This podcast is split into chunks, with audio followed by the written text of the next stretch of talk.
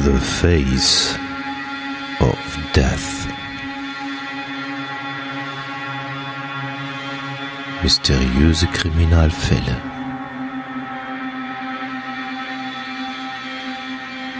Der Podcast. The Face of Death.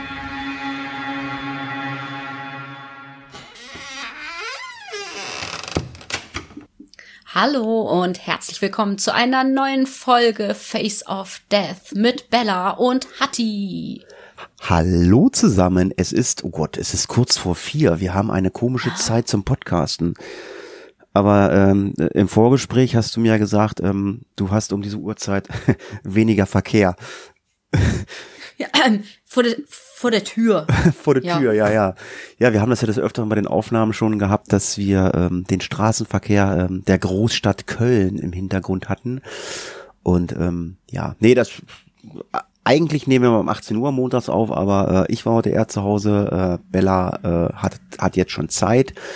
Und von daher äh, können wir schon aufnehmen. Ja, bevor wir in den Podcast einsteigen, äh, wird Bella euch mal erzählen, was TOF18 ist. genau. Falls ihr euch schon gewundert habt, äh, in unserer, äh, in, in dem Namen unserer Folge von heute ist dieser Hashtag. Ähm, das hat mit einer Aktion zu tun, äh, die da heißt Trick or Feed. Ihr wisst ja, wir haben den Oktober und Oktober ist so ein bisschen der Halloween-Gruselmonat. Ne? Also Es geht ja schnurstracks auf Halloween zu. Und äh, diese Aktion wurde quasi ins Leben gerufen. Äh, es ist, äh, beschreibt sich selbst als eine Initiative für mehr schlaflose Nächte und Albträume. Da sagen wir uns natürlich, also wenn wir da nicht dabei sein äh, sollten, wer denn dann? Ähm, wir sind auch immer gerne zu haben für schlaflose Nächte und Albträume. Äh, wir produzieren die auch sehr gerne und dementsprechend haben wir uns hier angeschlossen und äh, werden hier also Teil ähm, dieser äh, Aktion Trick or Feed sein. Und genau, das äh, funktioniert einfach folgendermaßen. Da kann theoretisch auch jeder mitmachen, der einen Podcast hat. Kann sich da anmelden auf der Internetseite. Wir können das gerne nochmal verlinken. Ähm, kann einfach in seine Folge äh, diesen Hashtag ähm, ja verwursten und äh, dann wird diese ähm, ich weiß nicht, diese Intelligenz aus dem Computer, das einfach merken und in den Feed reinspeisen. Wie das genau funktioniert, ich kann es euch technisch nicht erklären, aber es soll funktionieren. Das heißt, wir werden jetzt automatisch im Trigger Feed Feed auftauchen. Ähm, genauso wie hoffentlich dann diesen Oktober noch ganz, ganz viele andere Podcasts und Geschichtenerzähler. Hm, Das ist jetzt Genau. nur, das ist jetzt nur für Oktober, glaube ich, ne? Wegen der, ähm, Ja, wegen Halloween. Wegen genau, ist Halloween, nur ne? Oktober. deswegen, Ein Gruselmonat. des, deswegen hat Bella sich, glaube ich, heute auch einen Gruselclown ausgesucht. Ja, ich musste mir natürlich jetzt ein bisschen was überlegen, weil die, die äh, Voraussetzung war natürlich, den grauenhaftesten, schrecklichsten und markerschütterndsten Podcast ever zu produzieren. und dementsprechend, ähm, Ja. ja, ist das Ah, das, das wird schwierig. Also äh, zumindestens haben wir äh, ein, einen Serienmörder, der äh, es, glaube ich, sogar ins Guinness Buch der Rekorde geschafft hat. Ähm, Ja, wobei ich das noch nicht ganz nachvollziehen konnte. Im Guinness-Buch muss ja eigentlich, du musst ja etwas schaffen, was reproduzierbar ist. Klar sind Morde reproduzierbar. Ähm, ist die Frage, ob das erstrebenswert ist. Und da bin ich mir da nicht so sicher, ob das nicht eine Ente war. ja, keine Ahnung. Also wir Naja. kommen, wir, wir kommen ja gleich, Whatever. wir, wir kommen ja gleich zum Podcast. Äh, ich, ich kann, glaube ich, sagen, ähm, dieser äh, äh, Clown war schon mal Bestandteil dieses Podcasts. Wenn ich mich recht entsinne, ähm, ich habe äh, versucht zwar es rauszufinden, aber irgendwie habe ich es mit den Such mit den Suchen nicht geschafft. Äh, ich meine, es war mal äh, ein Krimi-Rätsel. Schon sehr, sehr lange her. Aber ich meine, Ah. der Clown musste mal erraten werden. Ich, ist zwar schon sehr, sehr lange her, aber ich meine, da war irgendwas. Äh, Wir haben heute auch Das wieder, kann ein, wir, wir haben auch heute wieder ein Krimi-Rätsel. Ist das an mir vorbeigelaufen? Hast du da so Private Message bekommen oder habe ich nicht alles gelesen? Ähm, nee, das, also das war eine äh, Private Message in, in Twitter, aber in unserem Account, also Echt? Face of Death Account, ja. ja. Okay, ja, da- das Problem ist Kann halt, sein, dass die dann schon weggeflutscht ist. Ja, ich wollte gerade sagen, weil Wobei ich dich sogar markiert habe, Ja, glaube ja, ich. ich War mir nämlich sagen- nicht sicher. Die ist nämlich, das, das ist sehr, sehr tricky heute. Also bleibt dran bis zum Schluss. Äh, wir haben ein neues Krimi-Rätsel und das hat's richtig in sich. Ähm, es ist ein bisschen anders als die gewöhnlichen äh, Krimi. Das habe ich schon, gel- das habe ich schon gelesen, weil wir, wir haben auch keine Lösung dazu, ne? Doch, doch auch. Ich, ich zeig dir nachher mal den, den, ähm, diese Nachricht. Da kannst du dann draufklicken. Er hat uns die Lösung mitgeschickt. Ah, okay, alles klar. Ich habe nur gesehen, äh, es ist ein sehr, sehr langes Krimi-Rätsel. Ich so, hä? Ja, ist, ja gar, das, ist ja. ja gar kein Vierzeiler. Gut, bevor wir jetzt in den Podcast einsteigen, ähm, äh, wollen wir noch ein bisschen Dankeschön sagen. Ähm, es gibt natürlich diverse ähm, äh, Rezensionen mittlerweile bei iTunes. So wöchentlich kommen da ein, zwei neue zu. Sagen wir ganz vielen Dank. Natürlich auch negative. Das ist aber auch euer gutes Recht. Es gefällt nicht äh, jedem das, was wir tun. Aber ähm, Kommentare und Twitter ist auch was gekommen, richtig? Ja, genau. Ähm, und zwar hatte die Janette uns geschrieben, die Itze, Mauseherz äh, und ich hoffe, ich habe jetzt wirklich keinen vergessen. Also diese haben uns auf jeden Fall ein dickes Lob und ähm, auch teilweise ähm, konstruktive Kritik ähm, zukommen lassen via Twitter. Ähm, da haben wir uns auf jeden Fall äh, sehr drüber gefreut, wollten auf diesem Wege nochmal Dankeschön sagen.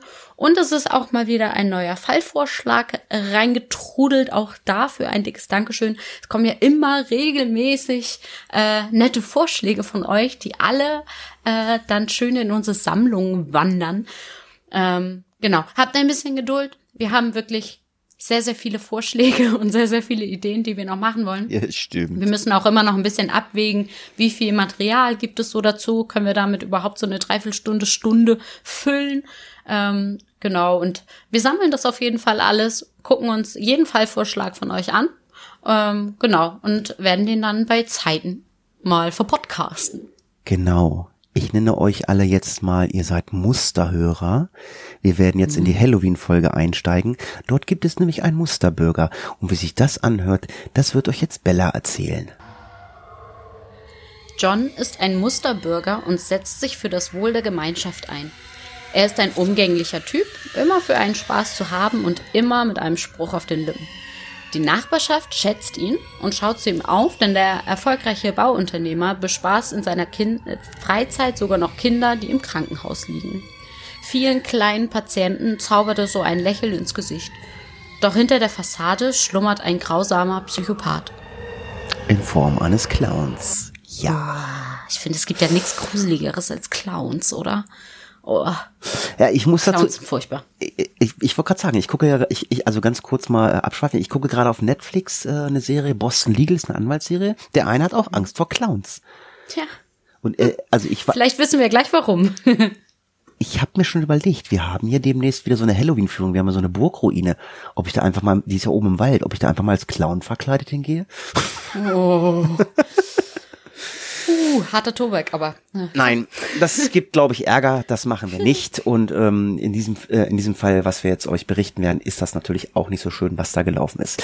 Wir fangen an. Am 2. Januar 1972 war Timothy McCoy äh, früh aufgestanden, um sich Frühstück zu machen. Er war eigentlich auf dem Weg nach Michigan, benötigte aber eine Pause und eine Übernachtungsmöglichkeit. Er traf einen netten Mann, John Wayne Gacy, der in seinem Haus äh, ihn über Nacht aufnahm. Tim bereitete alles fürs Frühstück vor, bevor er sich bei John bedanken und auf die Reise fortsetzen würde. Er deckte den Tisch für zwei und ging dann die Treppe hinauf, um Gacy zu wecken. Dabei vergaß er das Brötchenmesser aus der Hand zu legen. Was dann geschah, veränderte den Rest von Gacys Leben komplett. Also ein Brötchenmesser hat diesen Menschen so gemacht, wie er äh, dann geworden ist, was wir gleich berichten werden. Gacy fühlte sich nämlich bedroht, denn er erkannte nicht, dass der Jugendliche gar keinen Schaden äh, anrichten wollte. Gacy griff Timothy an und stach auf ihn ein und tötete ihn. Danach begrub er seine Leiche im Kriechgang unter seinem Haus in Chicago und bedeckte das Grab mit Beton. Der Mord war ein Fehler gewesen, aber er hatte Gacy den ultimativen Nervenkitzel eingeflößt, den er sich für diesen Rest seines Lebens wünschen würde. Das heißt also, da schlummerte irgendwas in ihm und das war jetzt so der Auslöser und es hat Klick gemacht, so, jetzt bin ich äh, der böse Clown oder die böse äh, Serienmördermaschine. Genau. Noch einmal ganz kurz, das musste ich nämlich auch ähm, einmal nachgoogeln. Ähm, es ist mir schon häufiger äh, in Recherchen untergekommen, dieser Kriechgang oder auch Kriechkeller. Ähm, ich weiß nicht, ob das in Deutschland auch so verbreitet ist. In Amerika scheint das viel so zu sein. Das ist wie so ein, also wie so ein halber Keller, eben Kriechkeller, weil man darin sich als erwachsener Mensch auch nicht aufrecht bewegen kann. Es wird, wurde oft für so, ähm, na, für Elektrokabel, andere Versorgungsleitungen und so eben ausgegraben, äh, die dann damit halt unter dem Haus verlegt wurden. Wenn du mich mal nicht, kanntest du das? wenn du mich mal besuchen kommst, ich zeig dir so einen Keller. Ich habe so einen Keller. Oh, okay, ich weiß, ich weiß noch nicht. Ja, ich muss Oh, dazu das ist gruselig. ich muss okay. aber ich also mu- ich kannte das nicht. Wir hatten sowas tatsächlich Ja, nicht. ich muss aber dazu sagen, das sind bei uns äh, das also äh, äh, umgangssprachlich heißt es bei uns Gewölbekeller. Ah. Das ist hier also also ja. ich also ich wohne auf äh, ich wohne auf einem ganz alten Friedhof. Also hier waren früher mal hier war früher mal Friedhof, wo die Häuser gebaut sind, aber das ist schon ganz lang, lange her. Und äh, die Häuser sind halt ähm, stellenweise halt mit Gewölben gebaut. Also das Oh, wie cool. ja, es Das ist, klingt aber mal, da, das klingt cool. Aber gut, wir wollen zurück zum Fall, bevor ich mich hier in deinem Gewölbekeller äh, innerlich. du kannst da schlafen, wenn du verlaufe. möchtest. Sehr gerne. Mit Clownsmaske. Okay. Ähm, genau, also wir, wir haben jetzt ähm, festgestellt, äh, das war anscheinend dann so ein, so ein Punkt in seinem Leben, der irgendwas ausgelöst hatte, denn äh, in den nächsten sechs Jahren sollten sich dann noch 28 weitere Leichen äh, Timothy McCoy anschließen. Ähm, diejenigen, die äh, John Wayne Gacy äh, damals kannten, hätten eigentlich auch nie erwartet, dass er mal so wird, wie er war. Denn äh, fast jeder, äh, den man so treffen konnte, beschrieb ihn als einen freundlichen und sehr sympathischen Mann. Ähm, er arbeitet größtenteils seines Lebens im Kundenservice, also er hatte immer mit Menschen zu tun, kümmerte sich. Ähm, er war äh, auch äh, Leiter von äh, einer Franchise, ähm, äh, wie heißt das, Filiale ähm, seines Schwiegervaters und ähm, gründete auch sein eigenes Unternehmen irgendwann, hatte viele Angestellte, wurde, wie gesagt, es wurde zu ihm aufgeschaut. Ähm, er war einfach ein sehr umgänglicher Typ und man hätte das eigentlich nie erwartet. Ähm, auch seine Kunden ähm, hatten ihn als freundlichen und großzügigen Menschen ähm, ja, in Erinnerung, der stets bereit war, Menschen zu helfen. Ähm, Gacy beschäftigte auch Jugendliche bei sich, die auf der Suche nach Arbeit waren. Ähm, also hat er auch so ein bisschen was Gutes getan, Kinder von der Straße geholt, ähm, leistete auch einen wichtigen Beitrag in der lokalen Politik. Ähm, da kommen wir später auch nochmal drauf.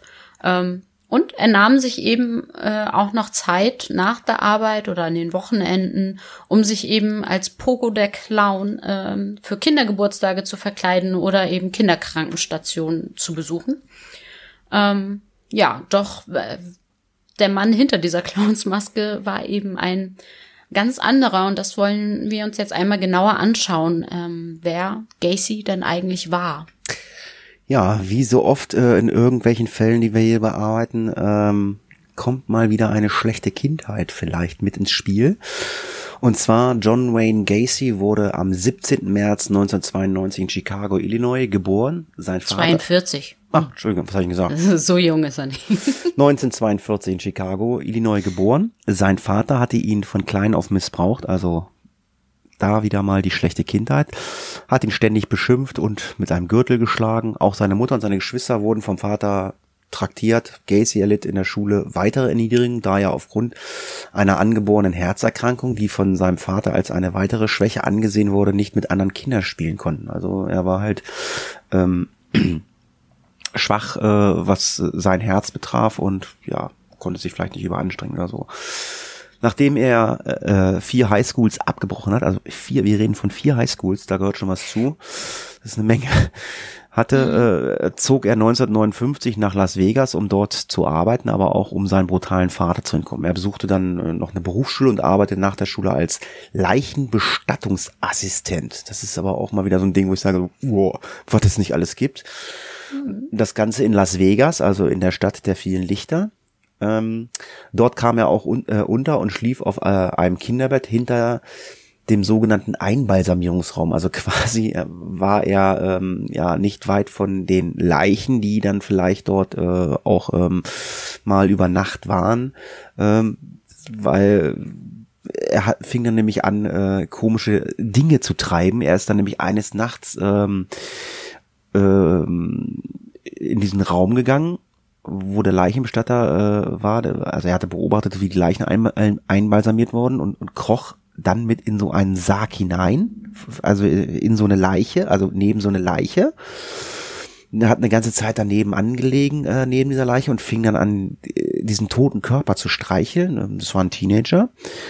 Das Ereignis schockierte ihn so sehr, dass er 1960 nach Hause zurückkehrte und sich äh, an der Business äh, School dort einschrieb. Er hatte niemanden von seiner Nacht mit der Leiche in der Leichenhalle erzählt. Okay, also wenn ihr euch das jetzt hier anhört, äh, jetzt wird's echt daneben. ja, also es scheint ihn ja in dem Moment auch noch selber mega erschrocken zu haben, was da gerade in ihn gefahren ist, so, ne? Also das, da, irgendwas ist da ja, glaube ich, noch in ihm gewesen, so, was so ein bisschen so, ich sag mal so Engelchen und Teufelchen, was so den Engel nochmal gespielt hat. Ja, aber ganz, ähm, ganz ehrlich, ich meine, okay, äh, er hat jetzt einen umgebracht, das war dann so der Auslöser. Das hörte man ja oft, aber dass man jetzt anfängt, sich zu einer Leiche zu legen und dann mit dieser Leiche anfängt zu kuscheln, äh, äh, ja, naja. Ja, das ist schon eine spezielle Vorliebe. Mhm. ähm, naja, äh, wie ging es dann weiter? Er hat dann ja die Flucht angetreten ähm, und ist äh, zurück ähm, ja, in seine alte Heimat gegangen.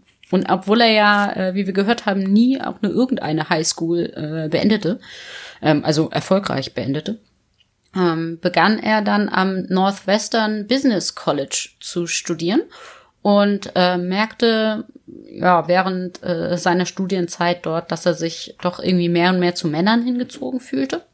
Das zeigte er aber nicht öffentlich, also das äh, hatte so ein bisschen ja nur, nur hat er für sich behalten. Ähm, nach dem College ergatterte er 1964 eine Stelle bei der Non-Bosch Shoe Company in Springfield ähm, wo er auch Marilyn Myers kennenlernte, die er dann neun Monate später heiraten würde. Also Marilyn Myers wird dann seine erste Frau. Ähm, während dieser Zeit trat er auch bei den JCs bei. Das ist eine Wohltätigkeitsorganisation zur Förderung von jungen Erwachsenen. Also auch hier wieder sein, sein gut bürgerliches äh, Engagement sozusagen gezeigt. Ähm, er wurde dort sogar zum Man of the Year gewählt und war ja ein hoch angesehenes Mitglied der Gesellschaft. Ähm, nachdem er dann als Manager-Anwärter in diesem Schuhgeschäft ausstieg, wurde er Manager eines Outlets, einer Bekleidungsfirma dort in Springfield. Ähm, allerdings begann äh, das aktive ähm, ja, Geschäftsleben ähm, und eine starke Gewichtszunahme dann doch irgendwie seinen Gesundheitszustand so ein bisschen zu beeinträchtigen, ähm, so dass auch mehrere Krankenhausaufenthalte erforderlich war. Also er, er wurde zwar, er war sehr erfolgreich ähm, als Manager, konnte sich gut als Geschäftsmann verkaufen. Ähm, aber naja, sein Lebenswandel aus viel Arbeit und äh, schlechten und viel Essen, ähm, ja, hat sich dann halt so nach und nach so ein bisschen gerecht.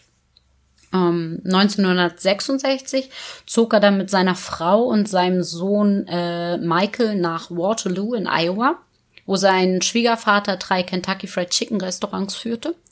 Ähm, er äh, übernahm zunächst die Leitung einer dieser äh, Franchise-Filialen. Ähm, ich habe in einer Quelle auch gelesen, dass er später alle drei geleitet hat. Ähm, die Filialen von Marilyns Vater. Ähm, das Paar bekam dann noch ein weiteres Kind und ja, lebten von da an ein, ein scheinbar perfektes Leben.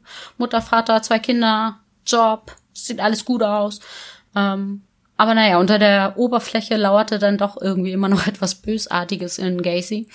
Und obwohl seine Ehe eigentlich eine glückliche war, also so wurde es nach außen verkauft, ähm, so wurde es erzählt, ähm, schloss sich Gacy irgendwann einer Gruppe von Männern an, die ähm, an Frauentausch und Prostitution, Pornografie und so weiter, Drogenmissbrauch eben äh, beteiligt waren, geriet also ähm, quasi in mit seinem zweiten Ich äh, so langsam in die falschen Kreise.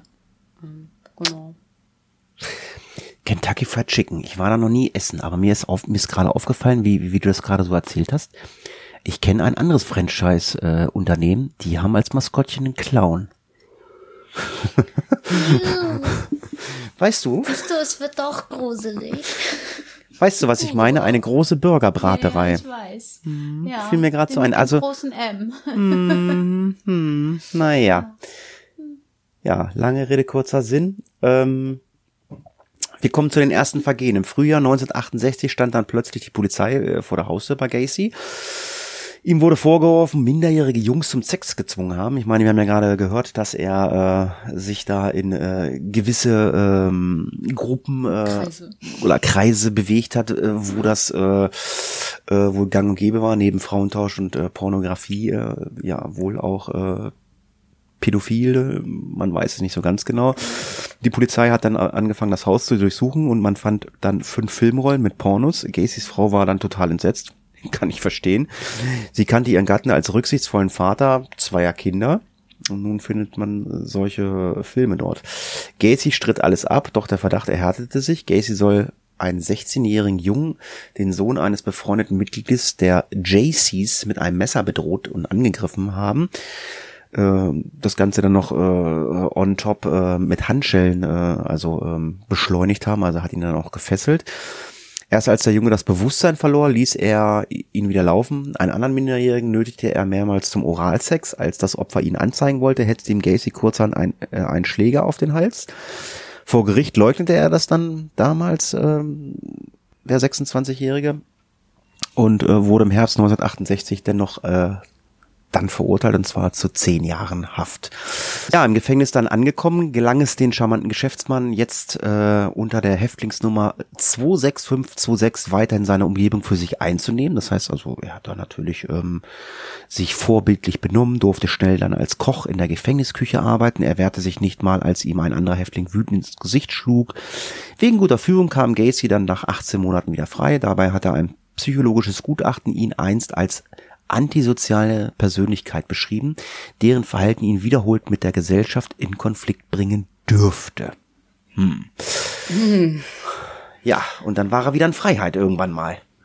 Ja, da, also obwohl ja dieses Gutachten bestand, hat man da anscheinend nicht ganz so viel Wert drauf gelegt. Ähm, Gacy wurde dann am 18. Juni 1970 vorzeitig nach nur 18 Monaten Haft wegen guter Führung entlassen. Ähm, er erhielt allerdings zwölf Monate Bewährung unter den Bedingungen, dass er zurück nach Chicago zieht, um äh, bei seiner Mutter dann wieder unterzukommen. Ähm, er stimmte zu und äh, beharrte auch äh, nochmal drauf, dass er ja nie äh, wieder äh, sowas machen würde und nie wieder ins Gefängnis gehen würde. Ähm, in Chicago arbeitete er dann äh, als Koch in einem Schnellrestaurant. Ähm, Im Juni 1971 verließ er diese Firma dort, um dann sein eigenes Heimwerkerunternehmen zu gründen. Ähm, das hieß PDM Contracting, also PDM steht für Painting, Decorating and Maintenance. Ähm, bereits zu jener Zeit äh, sagte auch erneut, äh, erneut ein 19-Jähriger aus, Gacy hätte ihn auf der Straße angegriffen und äh, bei sich zu Hause, äh, bei Gacy zu Hause dann äh, sexuell genötigt. Ähm, aufgrund mangelnder Beweise und äh, weil Gacy die Tat eben auch abstritt, wurde die Klage gegen ihn allerdings ähm, fallen gelassen. Was ich schon erstaunlich finde bei jemandem, wo schon mal Beweise in die Richtung vorlagen. Ähm, aber gut, anscheinend war der 19-Jährige eben nicht glaubwürdig genug. Ähm, Gacy äh, hingegen tat weiterhin alles dafür, äh, das Bild eines Musterbürgers halt aufrecht zu erhalten. Ähm, er engagierte sich in seiner Gemeinde in Norwood Park, ähm, ja, und äh, lernte hier auch seine zweite Frau äh, Carol Hoff kennen. Ähm, das Ganze machte er ehrenamtlich und ja, hat sich da eben eingesetzt. Er war ähm, aufgrund seiner Tätigkeit dort in der Gemeinde sehr beliebt. Er organisierte kulturelle Treffen und ähm, ja, wie wir anfangs schon gehört haben, arbeitete er auch dort als Clown. Ähm, zudem florierte sein Bauunternehmen, ähm, was er auch jeden wissen und sehen ließ. ähm, also er war äh, durch und durch ein Lebemann, der mit seinem Geld nicht sparte und ja, äh, gerne was Gutes tat nach außen hin. Ja, also er war sehr, sehr beliebt, was, was man das so, äh, so äh, oder was man da so liest oder hört. Ähm, das i-Tüpfelchen war dann, als er dann äh, angefangen hat, noch einen äh, Club zu eröffnen, und zwar in seinem eigenen Keller. Ich meine, gut, das kann jetzt kein großer Club gewesen sein.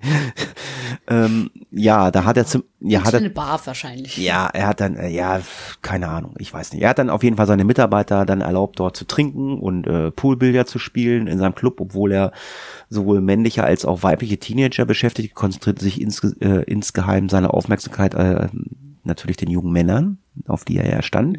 Zu dieser Zeit begann Gacy mit dem Missbrauch und der Ermordung seiner Opfer aufgrund seiner gesellschaftlichen oder seines gesellschaftlichen En- Engagements äh, und seiner Unterstützung der Demokratischen Partei. Äh, Sprachen wir am Anfang drüber, dass wir da jetzt nochmal äh, auf diese ähm, Politik, äh, politische Reihe kommen.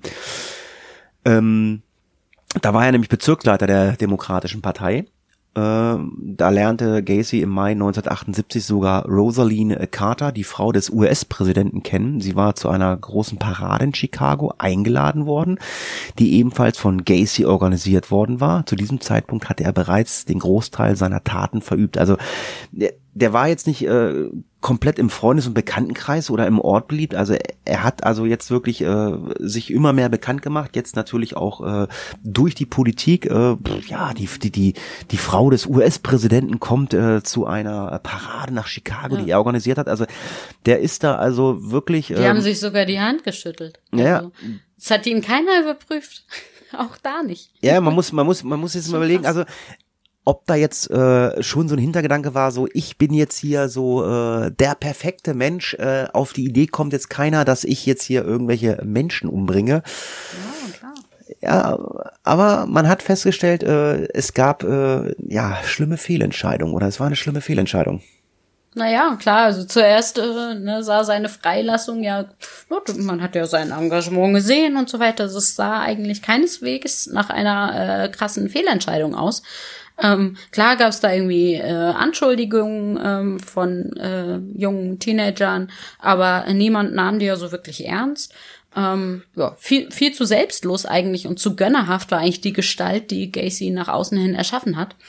Ähm, die bürgerliche Fassade war für ihn die perfekte Tarnung, ähm, aber wie wir ja schon vermuten, brodelte es währenddessen die ganze Zeit dahinter. Ähm, so hat er zum Beispiel, wenn er sich dann mit seiner Frau gestritten hat, ähm, Möbelstücke durch die Gegend geworfen, hat Dinge zertrümmert, also war, war jähzornig, ähm, was man außen vielleicht gar nicht so gedacht hätte. Ähm, er wies seine Frau immer häufiger ab, ließ sie auch nicht mehr in alle Zimmer des Hauses, ähm, verkaufte, äh, Quatsch, kaufte, nicht verkaufte, er kaufte äh, sich Pornohefte mit muskelbepackten, nackten Männern.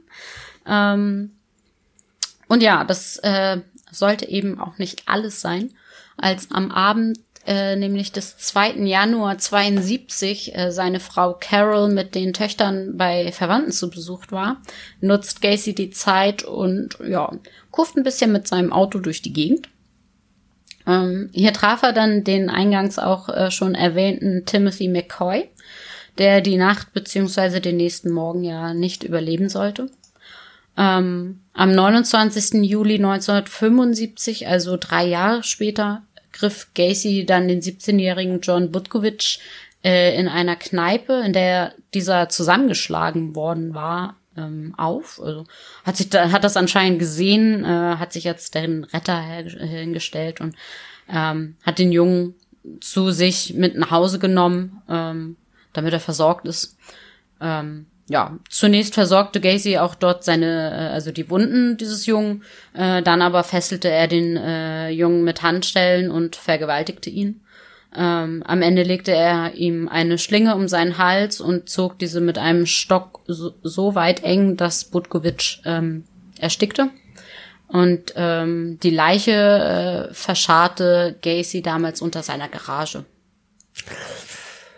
Ja, wir haben ja nun schon des Öfteren gehört, dass die Frauen, mit denen er verheiratet war oder verkehrte, denen ist das natürlich auch dann auch mal, also nicht nur, weil die Polizei äh, dort aufgelaufen ist, komisch vorgekommen, aber ähm, ja, als Ehefrau merkt man dann scheinbar schon, dass da was nicht stimmt, weil die Wesensveränderungen beziehungsweise das Hervorkommen der bösen Seite von Gacy ließ äh, die Ehe natürlich nicht unberührt.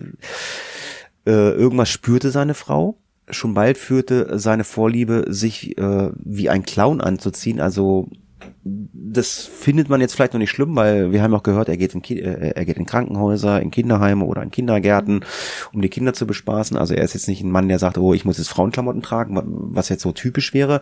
Nein, er zieht sich ja, wieso? Äh, also was jetzt so, ich meine, äh, was jetzt so ein typischer Fetisch wäre, sage ich jetzt mal. So ein, Ach so, ja, ja. Okay. Also ein Mann, der jetzt Frauenkleider anzieht, aber so, so dass sich jetzt einer als Clown anzieht, das sehe ich jetzt nicht als Fetisch. Speziell. Das sehe ich, sehe also im ersten Moment nicht als Fetisch an, wenn einer sagt, okay, ich meine, gibt's ja überall, auch in Deutschland. Es gibt ja, gibt's bei uns hier in Göttingen auch. Es gibt hier so Krankenhausclowns oder so. Mhm, ja. Also gibt's ja überall. Gibt's ja, was weiß ich, bei euch wahrscheinlich auch. Auf jeden Fall macht man sich natürlich keine Gedanken. Erstmal in dem Moment, ähm, dass seine Vorliebe äh, war, halt sich als Clown zu verkleiden.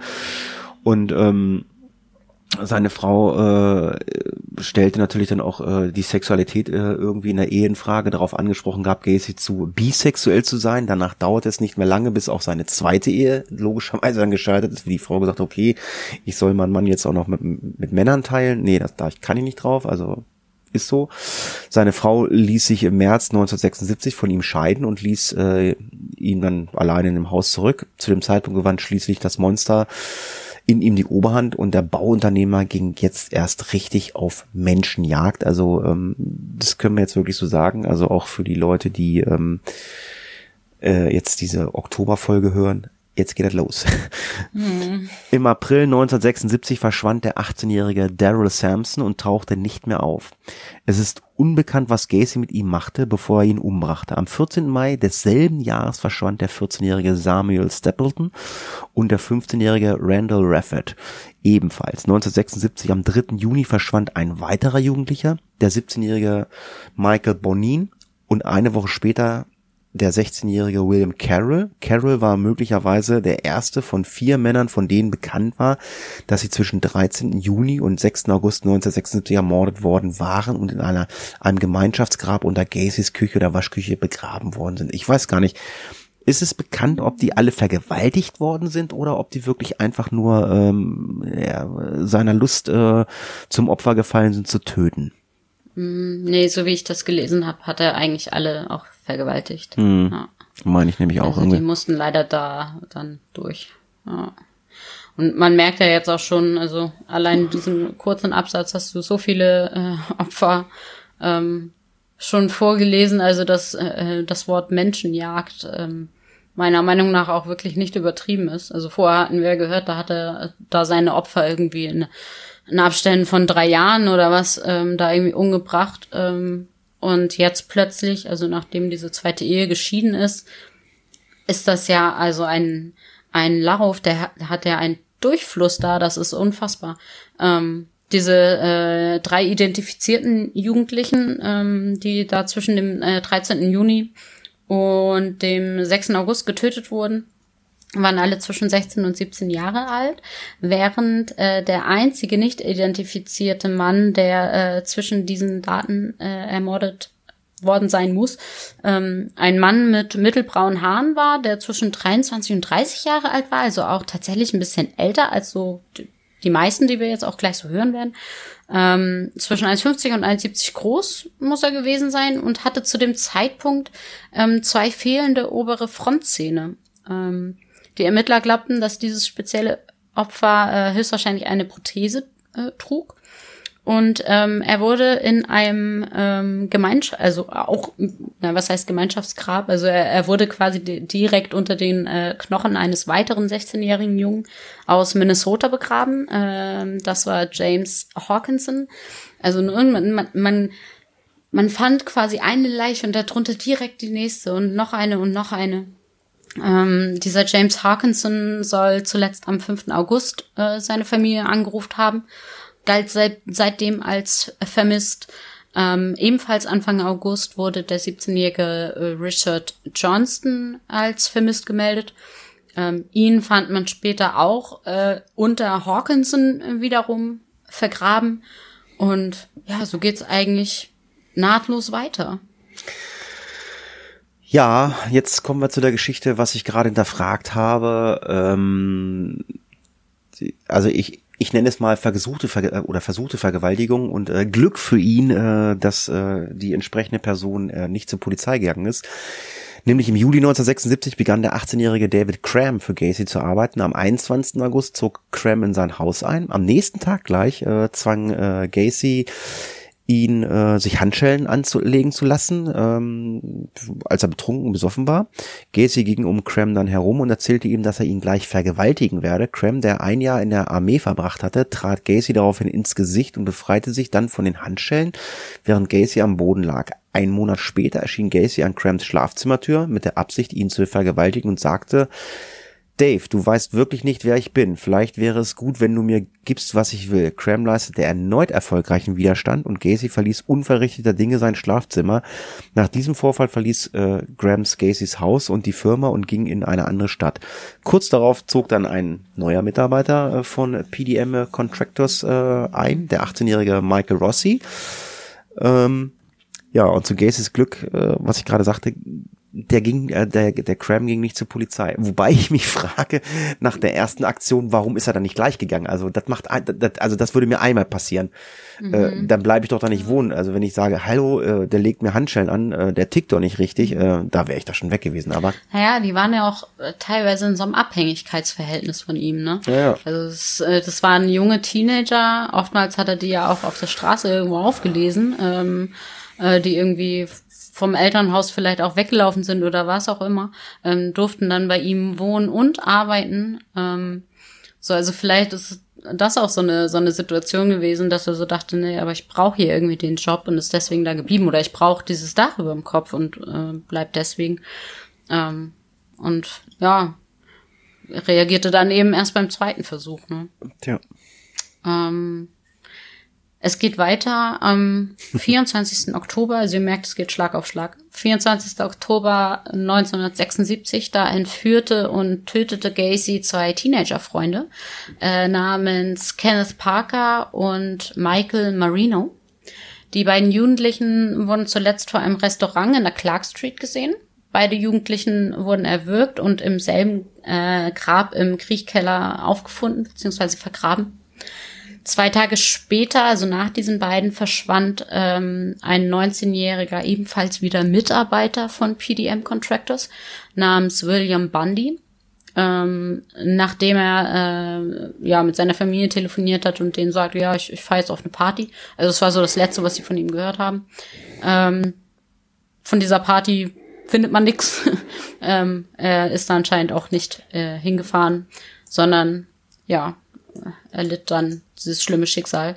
Ähm, Bundy wurde ebenfalls erdrosselt ähm, und begraben, direkt unter äh, Gacys Schlafzimmer. Also die ganzen Gräber, die Gacy auch so nach und nach ähm, ja aus, wie nennt man das, ausgrub, ähm, verteilten sich mittlerweile so komplett unter seinem gesamten Haus. Mhm. Ähm, Im Dezember 1976 verschwand ein weiterer PDM-Mitarbeiter der 17-jährige Gregory Gotzik. Ähm, dieser wurde zuletzt von seiner Freundin äh, vor ihrem Haus gesehen, nachdem er sie nach einem Date nach Hause gefahren hatte.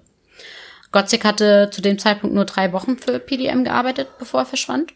Und in der Zeit, äh, in der er für Gacy äh, gearbeitet hatte, das war was ganz perfides, hatte er seiner Familie wohl noch erzählt, dass er für Gacy irgendwie immer so, so, so eine Art äh, Graben in, in, in seinem ähm, oder äh, Gräber, Gräber ist die richtige Mehrzahl, Gräber in seinem äh, Kriechkeller ausbuddeln sollte. Ähm, ja, Gotzigs Auto wurde später in Niles verlassen aufgefunden. Seine Eltern und auch seine Schwester Eugenia ähm, ja, machten sich Sorgen, erzählten auch Gacy ähm, von äh, Gregs Verschwinden, ähm, hatten sich wahrscheinlich erhofft, dass er irgendwie weiß, wo er denn ist. Ähm, und Gacy behauptete dann äh, gegenüber der Familie, dass äh, Greg wohl weggelaufen sei. Und angeblich hätte er das wohl auch mehrfach angedroht in seiner oder angekündigt in seiner Gegenwart, ähm, dass er eben ja die Biege machen möchte. Und ähm, Gacy behauptete auch noch, dass äh, er eine Nachricht von ihm auch noch auf dem Anrufbeantworter erhalten haben will, wo er das nochmal sagt, ne, so von wegen. Äh, sorry, aber ich bin abgehauen, ähm, mach's gut. Ähm, als Gacy dann äh, noch gefragt wird, ob er denn den Eltern äh, diese Nachricht dann einmal vorspielen könnte, meinte er allerdings, dass er sie leider gelöscht habe. Von ihm, also von dem Greg, ähm, ist dann, ja, bis zu dem Fund seiner Leiche eben nichts mehr, ähm, ja, gehört Ja, worden. ist also wirklich schon gruselig. So, ich hoffe, den nächsten Namen spreche ich Völlig richtig. unverblümt auch, ne? Ja. Also wie, wie Ich sag grad. frech er den da ins Gesicht lügt. Ja, aber gut, ich meine, ähm, Psychopathen, die, das ist ja meistens äh, kein Mensch, wo man wirklich sagt, das ist Psychopath, äh, die sind hier, also äh, wenn man, wenn man das öfter mal liest oder hört, die sind ja mal sehr unauffällig. Ja. Ja, ich hoffe, ich spreche den nächsten Namen au- richtig aus. Im folgenden äh, des Jahres, im Januar, verschleppte John Wayne Gacy den 17-jährigen John Zisch oder Zitsch, würde ich jetzt mal sagen. Ja, Zitsch. Zitsch würde ich auch sagen. Zitsch, ja. äh, und jetzt kommen wir nämlich zu den Punkten, was ich eingehend gefragt habe. Ähm, der wurde nämlich vergewaltigt und der wurde dann äh, mit einem Seil und einem Stock umgebracht. Äh, Zitsch wurde unter Vorwand äh, seiner äh, seines Plymouth Satellite an Gacy zu verkaufen. Plymouth Satellite, das ist ein Auto. Oh, sein Plymouth Satellite, um Gottes Willen. Das ist ein Auto, ja, hübsch, wunderbar. Sein Auto. Sag einfach sein Auto. Ja, und äh, ja, und da sein Vorwand, warum schreibst du denn das dann nicht? Warum, äh, du baust da immer so nette, also ich sehe auch mal, dass du, dass du nachträglich, nachträglich was korrigierst. Ja, auf jeden Fall äh, äh, sein, äh, also äh, unter dem Vorwand, dass er sein Auto verkaufen sollte an Gacy. Äh, und Gacy hat dann halt ins Haus gelockt. Er wurde in Gacys Kriechkeller direkt über dem Körper von äh, Gott, Gossitch äh, begraben und äh, Sitch äh, getragener Ring, der seine Initialen trug, wurde in einer Garderobe in Gacys Schlafzimmer aufbewahrt. Also er hat dann halt auch irgendwie so Schätze oder Wertgegenstände seiner Opfer äh, an sich genommen und Gacy behielt auch Sitchs tragbaren äh, Motorola TV in seinem Schlafzimmer und verkaufte später das Auto, da steht nämlich jetzt Auto auch, des Jungen an Michael Ich wollte doch nur einmal sagen, was für ein Modell das ist. Wenn ich die Infos habe, dann muss ich sie doch auch angeben. Ja, das ist richtig. ja, auf jeden Fall wurde das an den Michael Rossi verkauft. Den Namen haben wir ja auch schon mal gehört. Am 15. März 1977 ermordete er den 20-jährigen John Pristich. Im April 1977 zog Michael Ro Ro Rossi dann äh, in Gacy's äh, oder aus Gacy's Haus aus und im selben Monat verlobte Gacy sich vorübergehend mit einer Frau, mit der er seit drei Monaten zusammen war und seine Verlobte zog direkt bei ihm ein. Im gegenseitigen Einvernehmen wurde die Verlobung im Juni desselben Jahres allerdings gelöst und seine nun Ex-Verlobte zog aus seinem Haus dann wieder aus und im folgenden Monat tötete Gacy den 19-jährigen Matthew Bowman. Er wurde im Kriechkeller, was wir schon so oft gehört haben, begraben, wobei er immer noch das Seil um seinen Hals geschlungen hatte. Also mittlerweile hat er sich auch nicht mehr Mühe gemacht, da äh, irgendwie die Seile wegzunehmen. Er hat dann einfach zack aufgehängt oder erwürgt und einfach in den Keller geschmissen. Also das war ihm dann scheinbar auch irgendwann völlig egal. Ja. Im äh, August 1977 hatte man dann ähm, den ersten äh, Hinweis auf das Verschwinden von dem John äh, Sitch. Ähm, nämlich hat dieser Michael Rossi, der ja bei ihm dann ausgezogen ist, an den er auch das Auto verkauft hatte, ähm, also das Auto von S- S- Sitch, wie hast du den ausgesprochen? Oh Gott. Ja. Manchmal haben wir es halt, wir beide. Ja, das also wirklich. Ähm, also auf jeden Fall dieser Michael ähm, ähm, ist mit dem Auto quasi unterwegs gewesen, wollte Benzin an einer Tankstelle äh, stehlen und der Tankstellenmitarbeiter wiederum notierte sich das Nummernschild von diesem Auto. Ähm, das dann wiederum die Polizei schnurstracks zu Gacys Haut, Haus führte, weil dieses Nummernschild wohl immer noch auf, also mit der Adresse äh, angemeldet war, wo der Michael ja irgendwann mal bei ihm gewohnt hat. Also kompliziert, aber ihr, ihr wisst, was ich meine. Jedenfalls ähm, tauchte dann die Polizei eben bei Gacy auf und er erklärte dann auch ganz souverän dem Polizisten, ja, hier äh, Sitz hatte äh, das Auto im Februar äh, von ihm gekauft ähm, und anschließend eben die Stadt verlassen. Ähm, ja, wie dann irgendwie ähm, Michael Rossi dann an das Auto kam, keine Ahnung. Ähm, jedenfalls äh, verfolgte die Polizei die Angelegenheit da nicht weiter. Ähm, er kam also wieder, also obwohl die Polizei schon wieder bei ihm auf der Matte stand, kommt er wieder da raus. Ähm, bis Ende 1977 ermordete Gacy weitere sechs junge Männer zwischen 16 und 21. Das erste dieser sechs Opfer, der 18-jährige Robert Gilroy, wurde zuletzt am 15. September äh, 77 lebend gesehen. Ähm, Gilroy war der Sohn eines Polizeiwachtmeisters von Chicago und der wurde später dann auch ähm, ja erstickt im äh, Kriechkeller ähm, begraben aufgefunden. Gacy ähm, war allerdings und jetzt wird's interessant. Gacy war am 12. September ähm, nach Pittsburgh geflogen, um dort ein Umbauprojekt äh, zu überwachen und kehrte auch erst am 16. September ähm, nach Chicago zurück. Es war also schlicht nicht möglich, dass Gacy diesen Jugendlichen ähm, erstickt haben konnte. Also man konnte ja ganz klar sagen, wann die, in welchem Zeitraum der gestorben ist. Und man konnte ganz klar nachweisen, dass Gacy nicht da war. Ähm, er behauptete später auch, dass er ähm, bei einigen Morden nicht allein gehandelt äh, habe. Ähm, und diese Tatsache, dass man äh, das eben nicht in Einklang miteinander bringen konnte, äh, wie das passiert sein könnte, das, das ähm, ja, gab dem Ganzen eigentlich nochmal wieder Glaubwürdigkeit. Ähm, also anscheinend hatte er, hat er tatsächlich nicht alle Leichen, die unter seinem Haus vergraben wurde, auch wirklich eigenhändig umgebracht. Also da gibt es auch irgendwie noch andere Menschen, ähm, andere Mörder, die aber bis dato ja nicht bekannt sind. Ähm, zehn Tage nachdem Gilroy das letzte Mal gesehen wurde, verschwand der 19-jährige US Marine äh, John Maury, ähm, nachdem dieser äh, das Haus seiner Mutter verlassen hatte, um zu seiner eigenen Wohnung zu laufen. Maury, äh, Maury wurde erwürgt und ähm, in der nordwestlichen Ecke des Kriechkellers senkrecht so zu dem Körper von William Bundy begraben. Also ich stelle mir das auch so vor, es muss ja irgendwann eine richtige, eine richtige Leichenlandkarte gegeben haben, wo was. Ist da noch Platz? Oh, Wahnsinn, ey. Naja, also der wurde da halt auch ähm, begraben. Das wiederum kommt ja wieder hin. Da war Gacy auch wieder ähm, ja, in Chicago. Das wird er wohl selbst gewesen sein. Aber damit ist es immer noch nicht zu Ende. Nee, am 17. Oktober 1977 verschwand dann der 20-jährige Russell O. Nelson und am 10. November wurde der 16-jährige Robert Winch zum letzten Mal lebend gesehen. Der 19-jährige Marinesoldat David Paul Talsmann wurde am 9. Dezember, oh mein Geburtstag, 1977 umgebracht. Am 30. Dezember verschwand der 19-jährige Robert Donnelly. Er wurde gefoltert und vergewaltigt, jedoch von Gacy freigelassen mit der Drohung, wenn er zur Polizei ginge, würde ihn ihn finden. Also hier haben wir jetzt auch mal ein Opfer, äh, was nicht umgebracht worden ist. Also es gibt auch welche, die hatte laufen lassen, aber da waren, das waren nicht ganz so viele.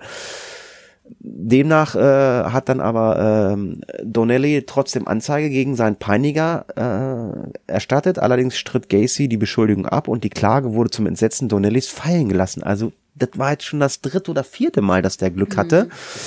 Am 16. Februar 1978, also das ging immer so weiter über die Jahre, verschwand dann William äh, Kind äh, Red und wurde dann auch nicht mehr gesehen. Erstmals in Gefahr brachte sich der Gacy äh, oder brachte sich Gacy, als er von seiner Routine abwich und Jeffrey Ricknell ein Opfer, das er mit Chloroform betäubte und entführt hatte, ihn wieder freiließ. Aber ich meine, das hat er ja mit dem anderen Jahr eben auch schon gemacht, dass ich gesagt habe, äh, nicht umgebracht. Also das war schon äh, gefährlich für ihn, weil der ist ja zur Polizei gegangen, aber die Polizei hat ihm nicht geglaubt. Ne?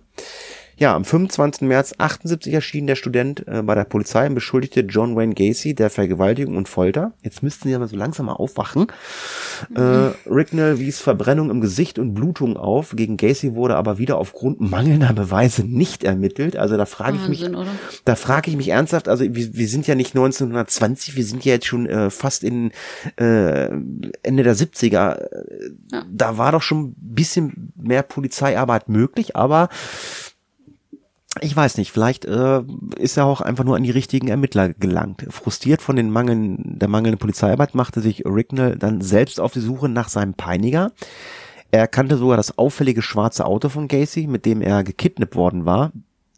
Und ja, doch die Polizei kaufte Ricknell nicht ab, dass er den Wagen wirklich zweifelsfrei identifizieren konnte. Also man glaubt ihm immer noch nicht, äh, nee. Äh, einem gepeinigten oder äh, äh, geschändeten äh, Opfer. Also es ist unglaublich, was da abgegangen ist. Ja. Und jetzt kommt dann noch die, das sein muss. Ja, und jetzt kommt dann auch noch die Clownsnummer dazu, äh, um das Ganze noch ein bisschen für euch gruselig zu machen für den Oktober, für Halloween. Jetzt kommt die Clownsnummer. Genau. Ähm, wir haben jetzt ja ganz viel ähm, über die Opfer, die man dann eben später ja nachkonstruieren konnte, ähm, wann die verschwanden, wann die umgebracht wurden und so weiter und wo sie gefunden wurden. Ähm, Gacy ähm, hatte verschiedene Methoden, um an seine Opfer heranzukommen. Manchmal hatten wir es ja eben auch schon erzählt. Ähm, also seine äh, Nummer begann eigentlich damit, dass er die Jugendlichen mit Jobs köderte, ähm, sie auf seine Baustellen holte und ihnen anbot, äh, bei sich in der Wohnung äh, oder in seinem Haus zu übernachten, ähm, teilweise ja auch dort fest zu wohnen. Ähm, dort trank er dann mit ihnen Alkohol, äh, ließ sie auch mal kiffen und ähm, also die durften bei ihm einfach alles machen. Also er ähm, ja, war so der, der, der wirklich ein sehr, sehr guter Mann, sehr guter Freund. Ähm, genau. Allerdings versuchte er sie auch dort zum ähm, Sex zu überreden. Ähm, einige haben das ja anscheinend dann so, ja, hingenommen. Ähm, kann man, finde ich, trotzdem als Vergewaltigung werten, denn sie waren, wie schon erwähnt, in so einem Abhängigkeits, ähm, ja, Verhältnis. Also er hat da seine Machtposition äh, meiner Meinung nach ausgenutzt. Ähm, und ja, auch wenn er ihn offiziell anbot, mit ihm Sex zu haben, so ganz freiwillig wird das schon nicht gewesen sein. Und ähm, auf der anderen Seite, wenn das nicht klappte, also wenn die diese äh, jungen Männer mit ihm nicht freiwillig schliefen, ähm, setzt er eben auf seine Clownsnummer und dann passiert das, ähm, was den ganzen Opfern, äh, die wir eben gehört haben, eben ja widerfahren ist. Er zeigte ihnen so selbstgemalte Clownsbilder und machte so ein bisschen einen auf Zirkusnummer und äh, demonstrierte dann, wie er sich äh, ganz alleine aus Handschellen befreien konnte. Also er hatte da irgendwie so einen Trick, hat sich mit Handschellen äh, gefesselt, konnte sich daraus befreien und dann hat er dann anschließend äh, sich lächelnd äh, dann äh, vor diesen Jungen gestellt und ähm, schlug ihm dann vor, so, und jetzt versuch du es. Naja, davon äh, quasi, ja, aufgestachelt, ähm, haben die äh, diese äh, Jungs das natürlich auch mal probieren wollen. Ähm, Gacy wusste, diese Falle schnappt auf jeden Fall zu. Äh, die Jungen waren also dann gefesselt. Also die haben sich dann quasi auch noch perfiderweise selber die Handschellen angelegt, um diesen Trick dann zu lernen. Ja, waren dann gefesselt und so eben hilflos seiner Gewalt ausgesetzt. Ähm, ab da, äh, also sobald, sobald er quasi seine Opfer in Gewalt hatte, äh, nannte er sich auch nicht mehr John, sondern dann war er Pogo oder alternativ auch manchmal Jack. Ähm, und es endete immer gleich. Gacy vergewaltigte seine Opfer und kündigte ihnen dann noch seinen letzten Trick an. Ähm, ja, er, das, das war der Trick mit dem Seil und den drei Knoten. Ähm, von hinten erwürgte er so seine Gefangenen. Ähm, er hatte als quasi zwischen den Knoten drehte er einen Stock ähm, und somit ähm, drehte er quasi diese Schlinge um den Hals immer, immer fester, immer enger. Ähm, genau, so dass sie dann halt irgendwann erstickten und als er später dann auch überführt wurde, ähm, ja, hatte er dann ähm, diese Methode dann auch nicht ohne Stolz äh, den Ermittlern irgendwie erklärt. Also das war schon ähm, ja eine ganz, ganz perfide Nummer. Ja, perfide ist, perfide, ist, perfide ist ja auch äh, das, was wir schon mehrfach gesagt haben, diese schlampige, schlampige Ermittlungsarbeit, dass das überhaupt nicht funktioniert hat, äh, was da abgegangen ist in den 70ern. Nämlich nach seinem, nach, nach seinem ersten Mord im Jahre 1972 tötete äh, Gacy dann äh, immer in kürzeren Intervallen, das haben wir mitbekommen, es war immer, die Abstände waren immer kürzer. Manchmal hat er sogar zwei Jungs an einem Abend getötet. Nachts suchte er an einsamen Bushaltestellen nach ja, durchgebrannten Teenagern, was wir gerade gehört haben, hier, kommen, wir trinken was, wir können kiffen. Er bot ihnen halt dann auch mal die Weiterfahrt an und zwang sie dann mit Gewalt in seinen Wagen oder wie sie mit gefälschten Polizei, äh, wie sich da mit gefälschter Polizeimarke aus. Das war dann auch noch so eine Nummer, dass er gesagt hat, hier, ich bin, ich bin von der Polizei, also jetzt nicht nur der, der Clown, also jetzt bin ich auch noch der Polizist. Ja, und dann verschwanden immer mehr Jugendliche auf mysteriöse Art und Weise. Etliche passten nicht in das Bild eines typischen Ausreißers. Manche waren frisch verliebt oder ließen Geld und Wertsachen in ihrer Wohnung zurück. Obwohl viele von ihnen für Gacy gearbeitet hatten, schöpfte die Polizei in Chicago keinen Verdacht. Also das kommt auch noch dazu. Es sind ganz viele verschwunden, die für ihn gearbeitet haben. Das ist also auch noch äh, so ein Ding, wo man sagt, hey, der hat doch bei dir gearbeitet. Wo ist der? Auch da ist man nicht. Er hat immer nur gesagt, keine Ahnung, und dann sind die wieder gegangen. Ja, äh, ja, aber man hat da nichts rausgefunden. Mehrmals befragten sie den Unternehmer sogar nach, seinen Versch nach den verschwundenen Arbeitern, ohne Gacy auf mögliche Vorstrafen zu überprüfen. Also er war ja vorbestraft, das haben wir ja gehört. Ja. Aber man hat sich keine Gedanken gemacht. Erst im Dezember 1978 geriet Gacy erstmals ernsthaft ins Visier der Ermittler. Äh, in, der, äh, in einer Kleinstadt in der Nähe von Chicago verschwand am 12. Dezember der 15-jährige Robert Peast oder Peist äh, spurlos, der war dann weg. Er hat an dem Tag in einer Apotheke gearbeitet, bevor er Feierabend gemacht hat und kam um seine Mutter dann abzuholen. Robert nee, andersrum, die Mutter kam. Ach ja, die, äh, die Mutter kam. Die Mutter er wollte Feierabend machen und die Mutter hat ihn. So was, genau. Die Mutter wollte ihn abholen. Äh, er hat Feierabend gemacht in der Apotheke und Robert sagte ihr aber, dass er noch ein Gespräch mit einem Geschäftsmann habe, der ihm angeboten hat, im nächsten Sommer für ihn zu arbeiten. Also wir wissen, was da los ist oder was da passiert. Robert äh, zeigte nach draußen, äh, wo Bauunternehmer John Gacy bereits auf ihn wartete. Die Mutter war zufrieden und ging wieder. Hm. Tja, mhm. und was war dann? ja, die hat sich wahrscheinlich auch gedacht, Mensch, mein Sohn, der kümmert sich ja um Ferienjobs und so. Ähm, wusste ihn dann ja auch, ne, also er, er, wusste ja gut, er ist dann auch nicht alleine, er war ja schließlich noch minderjährig, aber da ist dann ja ein Erwachsener bei ihm. Ähm, also ging sie dann. Ähm, nachdem der äh, Robert dann allerdings an dem Abend nicht wieder nach Hause kam, schaltete die Mutter dann die Polizei ein und ähm, berichtete eben auch von diesem Angebot, von diesem Vorstellungsgespräch ihres Sohnes bei Gacy. Ein Glück hatte der Robert, ja, als die Mutter da ankam, auch den Namen von Gacy genannt. Ähm, erstmals, jetzt erstmals, überprüften die Fahnder äh, dann den Bauunternehmer auf Vorstrafen. Und ja, wir können uns denken, damit hatten sie dann auch sofort ihren Hauptverdächtigen.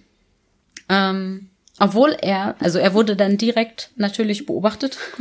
ähm, und obwohl er schon unter Beobachtung stand, äh, gelang es Gacy, die äh, Leiche von Robert Peast aus äh, seinem Haus zu schleusen und in einem Fluss zu versenken. Also jetzt kommt es langsam dazu, ähm, also unter seinem Haus ist langsam alles voll. Ähm, Ja, so, so fies das klingt, aber ähm, das hat er ja später tatsächlich noch ausgesagt. Ähm, da begann er dann eben, sich der Leichen anderweitig äh, zu entledigen und hatte diesen Robert dann eben noch an einen Fluss gebracht und ihn dort versenkt. Also, und man wusste schon, oh, der ist höchst verdächtig, den beobachten wir und er schafft es trotzdem. Also, wow, fand ich schon krass. Ähm, Genau, kaltblütig fuhr er dann äh, unmittelbar danach, also nachdem er ihn, äh, die Leiche des Jungen versenkt hat, ähm, danach äh, fuhr er einfach zur Polizei, äh, weil also er sollte noch äh, Fragen beantworten, die hatten noch ein paar Fragen an ihn. Ähm, also das hat er dann mal eben schnell erledigt und ist dann aufs Revier gefahren. Ähm, und im Nachhinein äh, konnte man dann noch lesen, also das Protokoll äh, von dieser Befragung damals vermerkte auch noch, dass Gacy wohl einen glasigen äh, Blick äh, gehabt haben soll und äußerst verdreckte Schuhe. Ähm, jetzt im Nachhinein ähm, weiß man, äh, ja, oh, haarsträubend, äh, warum das so war. Ähm, ja, äh, es wurde dann äh, schließlich ein Durchsuchungsbefehl für sein Haus ausgestellt. Und da äh, bröckelte dann so langsam aber sicher Gacys Selbstsicherheit. Ähm, einem Freund äh, gestand er dann äh, damals, dass er äh, ja schlimme Dinge getan habe. Und äh, wenig später ähm, ja knickte er dann auch äh, der Polizei gegenüber ein und äh, gab zu, etwa 30 Morde äh, begangen zu haben und äh, fing dann an, eine detaillierte Karte mit der Lage aller Gräber auf seinem Grundstück anzufertigen und den Polizisten ähm, für die weitere Ermittlung zu übergeben. Ja, aber warum? Die liegen noch alle im Keller, brauchen nicht aufmalen. Ja. Es ist schon echt spooky, äh, gruselig, ähm, weil das Haus äh, wird dann äh, auch als Horrorhaus bezeichnet und ja, logischerweise kommt dann natürlich die Polizei in dieses Haus hinein und äh, den äh, Ermittlungsbeamten fällt natürlich dann sofort ein beißender, stechender Geruch von verwestem Fleisch äh, auf und ähm, ja, dann war das für die äh, Ermittler natürlich äh, dieser schöne rote Ziegelsteinbau, das Horrorhaus. Wochenlang bargen die Ermittler dann Leichenreste, Wochen, wochenlang äh, und Knochen von 29 äh, jungen Männern und Knaben äh, aus dem Keller und aus den Gräbern. Gacy hatte sie vergewaltigt, stranguliert und dann auf sein Grundstück versteckt, vergraben oder einbetoniert sogar. Im Keller unter der Garage, im Garten, sogar unter dem Boden seines gemütlichen Salons. Als er dann keinen Platz mehr fand, versenkte er weitere vier Leichen in einem nahegelegenen Fluss. Also es war nicht nur der eine, es waren noch drei andere. In mühevoller Detektivarbeit äh, konnten später aber trotzdem nur 24 bis 30 Opfer identifiziert werden. Also wir nee, 24, 24 von 3, 33. Ja, 24 Opfern. von 33 Opfern identifiziert werden. Ja, für mich stellt sich sowieso die Frage, sind das wirklich alle? ich, oh, weiß man, also, wobei er ist damit ja recht offen umgegangen, ne? Also er scheint sich an alle erinnert zu haben. Ähm, und hat denen dann ja detailliert gesagt, so und da ist Leiche so und so. Das, das, also wenn er schon so viele auspackt, äh, dann, das haben wir ja auch würde so, ich mal vermuten, dass das auch alle Das haben wir jetzt schon so oft gehabt, dass sie sich stellenweise an jedes einzelne Opfer, ich meine, also 33, Wahnsinn, ja. drei, also selbst, selbst wenn du mir jetzt 33 Leute hinsetzen würdest und ich, also ich bin jetzt kein Serienmörder, ich würde mich jetzt mit denen über ihren Beruf unterhalten, also und fragst mich dann nochmal nach einem halben Jahr, äh, was ist der für ein Beruf? Ich sage, keine Ahnung. Ja. Äh, ja. Wüsste ich nicht, also keine Ahnung. Ja, und dann kam es zum Prozess. Endlich. ja, endlich. Also währenddessen war er natürlich jetzt auch schon die ganze Zeit in Haft. Ähm, und es fing dann an am 6. Februar 1980. Äh, da begann Gacys äh, Verhandlung in Chicago. Also da, äh, man sieht auch, es hat auch noch eine Monate gedauert, bis man alles aufgearbeitet hat, äh, die Opfer äh, teilweise zumindest äh, zu identifizieren versucht hatte und so weiter. Ähm, der Prozess gegen Gacy wurde zu einem der emotionalsten in der US-Geschichte. Ähm, aus Angst vor Attentaten wurde der Angeklagte mit einem massiven Polizeiaufgebot geschützt. Ähm, Angehörige der Opfer fielen dort in Ohnmacht. Ein Zeuge übergab sich sogar. Also es war ein, ein äh, Trubel dort einfach. Also weil er so ein Schrecken ähm, ja in den Menschen ausgelöst hat. Ähm, und man eben auch nicht ausschließen konnte. Also er sollte ja nun mal äh, seine Strafe bekommen und man wollte ausschließen, dass irgendjemand da vorher äh, Selbstjustiz ähm, macht. Genau, und hat ihn dann halt auch noch geschützt ähm, mit einem großen Polizeiaufgebot. Ähm, während des Prozesses äh, hatte, äh, hatten Gacy und seine Verteidigung noch auf äh, unschuldig aufgrund von Geisteskrankheit plädiert. Ähm, das wurde allerdings abgewiesen ähm, also die, die Jury und äh, der Richter oder die Richterin, ich weiß es gar nicht, ähm, waren davon jetzt nicht unbedingt überzeugt. Ähm, und auch die Argumentation der Verteidigung, äh, die Morde seien irgendwie so Unfälle wegen sexueller äh, Asphyxie gewesen. Ähm, das hat das Gericht auch äh, ja abgeschmettert. Äh, Asphyxie ist äh, sowas wie Kreislaufschwäche, also bei sehr starker Erregung kann es dann irgendwie zu ja dazu kommen, dass man benommen ist, der Kreislauf zusammenbricht, teilweise äh, geht auch der Puls bei den Menschen weg, ähm, sowas. Ähm, also, dass es dadurch dann irgendwie ein Unfall äh, gewesen sein konnte. Das konnte den Richter und die Jury auch nicht überzeugen, wurde auch abgesch abgeschmettert. Und ja, während der ganzen Verhandlungen scherzte äh, Gacy auch immer, immer wieder dann makaber. Also als ihm dann aufgefallen ist, okay, hier komme ich irgendwie anscheinend dann doch nicht lebend wieder raus, ähm, fing er dann an, auch seine Maske so ein bisschen fallen zu lassen. Und ähm, er scherzte dann irgendwie, ja, dass sein, sein einziges Verbrechen sei ja gewesen, äh, dass er einen Friedhof ohne Lizenz geführt habe.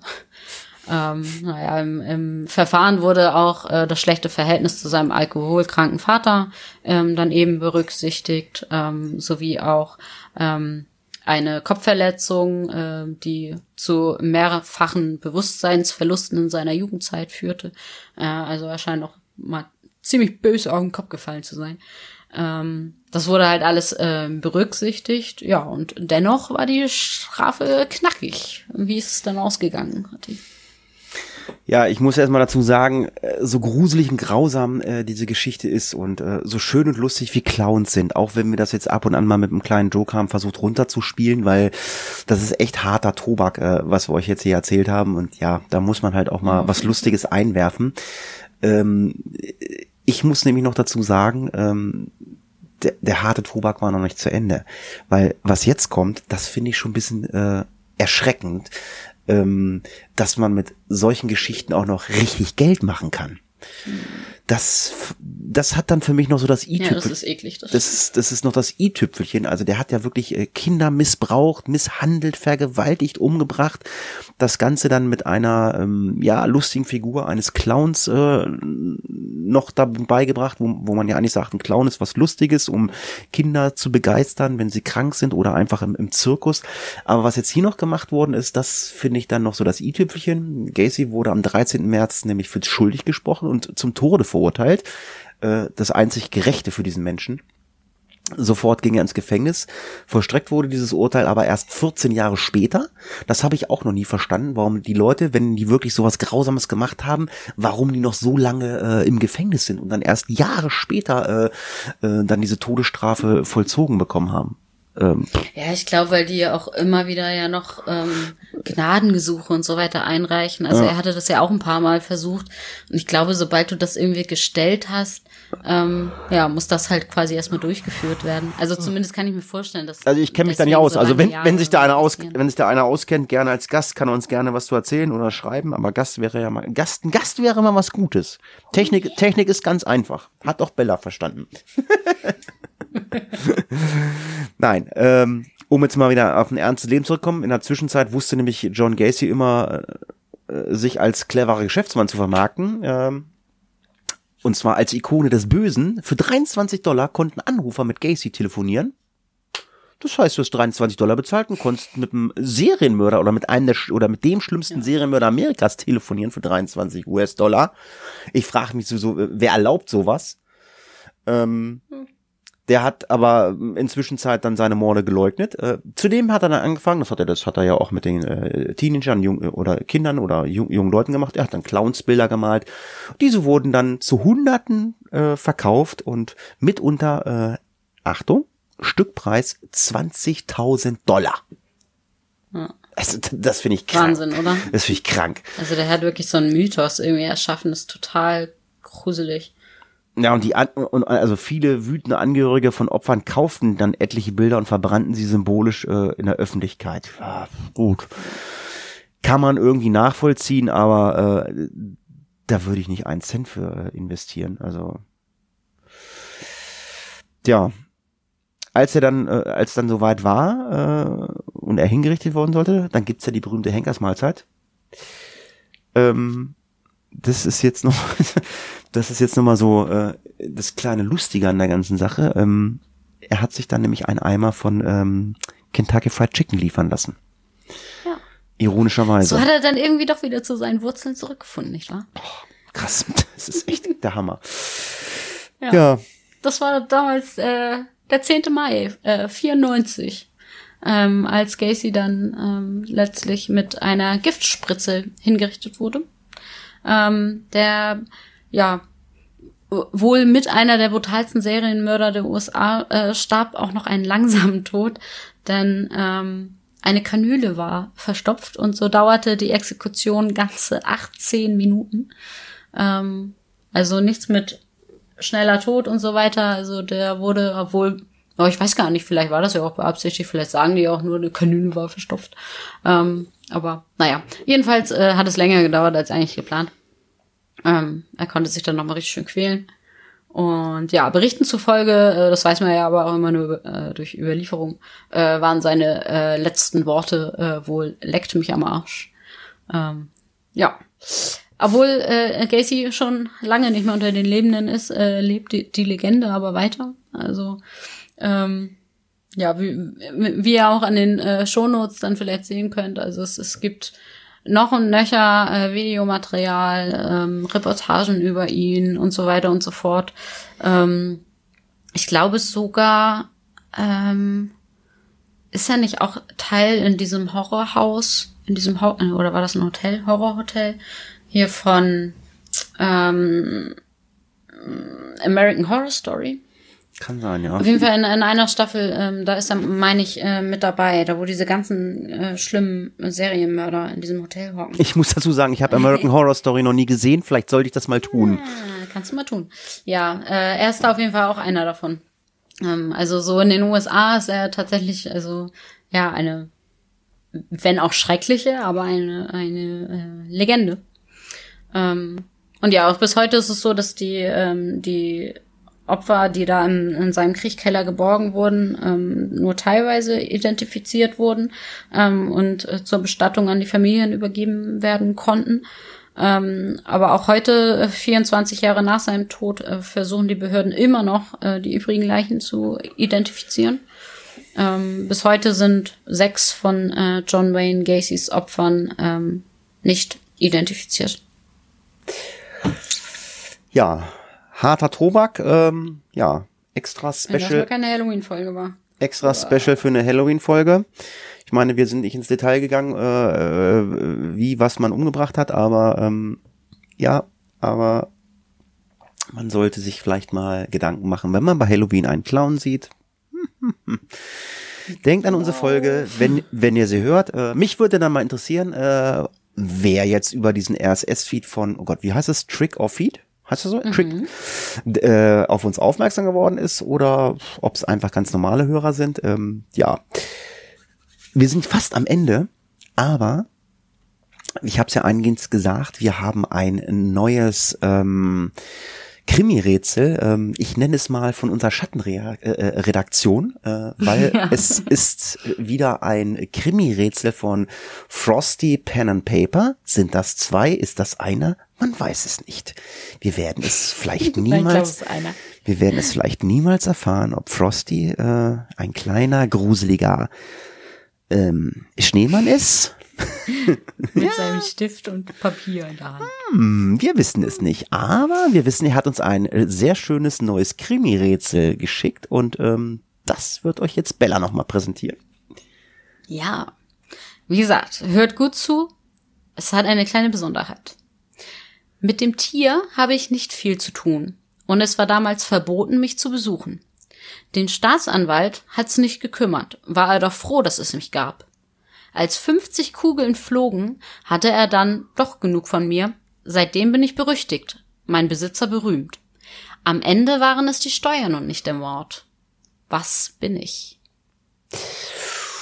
Spult gerne nochmal zurück, hört euch das noch ein paar Mal an. Tippt's ja. euch ab oder wie auch immer. Wir werden es auf jeden Fall bei Twitter mal verteilen und bei Facebook werden wir es auch mal verteilen, wenn wir es nicht vergessen. Ja, wie gesagt, ähm, wir brauchen immer wieder neue Krimi-Rätsel. Beim letzten Mal hatten wir leider keins, aber diesmal ist wieder eins gekommen. Ganz, ganz lieben Dank an äh, Frosty Pen and Paper, der gruselige Schneemann. Frosty, scary, scary. Ja, das war äh, jetzt nicht unsere Oktoberfolge, es wird noch eine kommen, äh, auf alle Fälle, äh, aber zumindest so, vielleicht, äh, die kriegt dann vielleicht auch nochmal den Hashtag. Mal gucken, was sich Bella da für. Gedärme aus dem Leibe schneidet. Frosty the Snowman. Ja. Gibt's ja eine Schneemann-Folge. Ah, oh, Frosty. Frosty. ja, es hat mir wieder großen Spaß gemacht, auch wenn es ein so ernstes Thema ist. Ich äh, bedanke mich bei Bella natürlich, äh, die gleich jetzt noch bestimmt noch äh, Essen kochen muss, so wie ich auch. Ich muss meine Tochter noch zur Fahrschule fahren. Und ähm, ja, bisschen bei Amazon gucken, was Clown-Kostüme kosten. Nein, Spaß beiseite. Nein, ich habe das schon mal geguckt. Also äh, das ist nicht, das ist nicht witzig mit den Clowns. Ich meine, das, das war eine Zeit lang war das ja ganz übel, dass in den Städten da irgendwelche Clownskostüme, dass die dann die Leute erschreckt haben. Ich finde das nicht ja, gut. Genau.